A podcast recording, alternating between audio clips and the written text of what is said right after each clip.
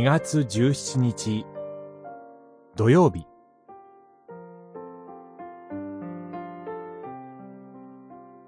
ほふるための羊とみなされています。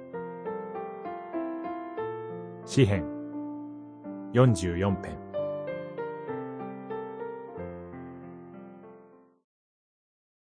我らはあなたゆえに絶えることなく殺されるものとなりほふるための羊とみなされています。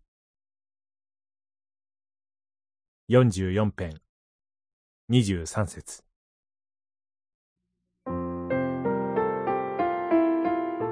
私たちは神にどのようなことでも祈ることができます。神に対するどんな訴えも神は必ず聞いてくださいます。私たちはこの世界で起こっていることすべてが神の御手の中で起こっていることを知っています。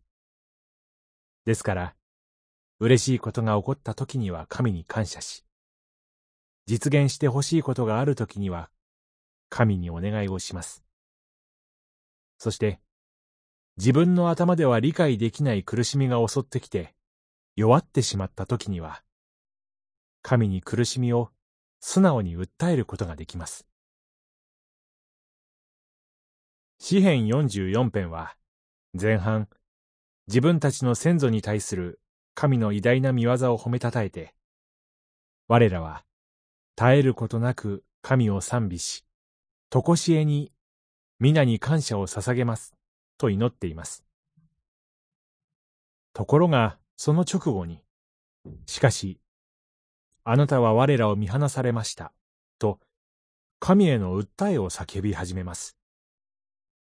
この神に対する不満はさらに激しくなり、我らはあなたゆえに、絶えることなく殺されるものとなり、ほふるための羊とみなされています。と、深刻な状況を正直に訴えています。不信仰のゆえに神に文句を言っているのではありません。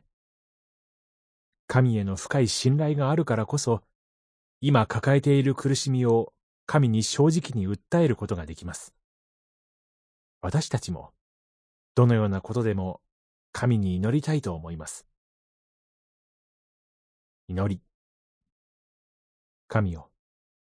自分の力ではどうすることもできない苦しみの中でも、あなたに信頼して歩めますように。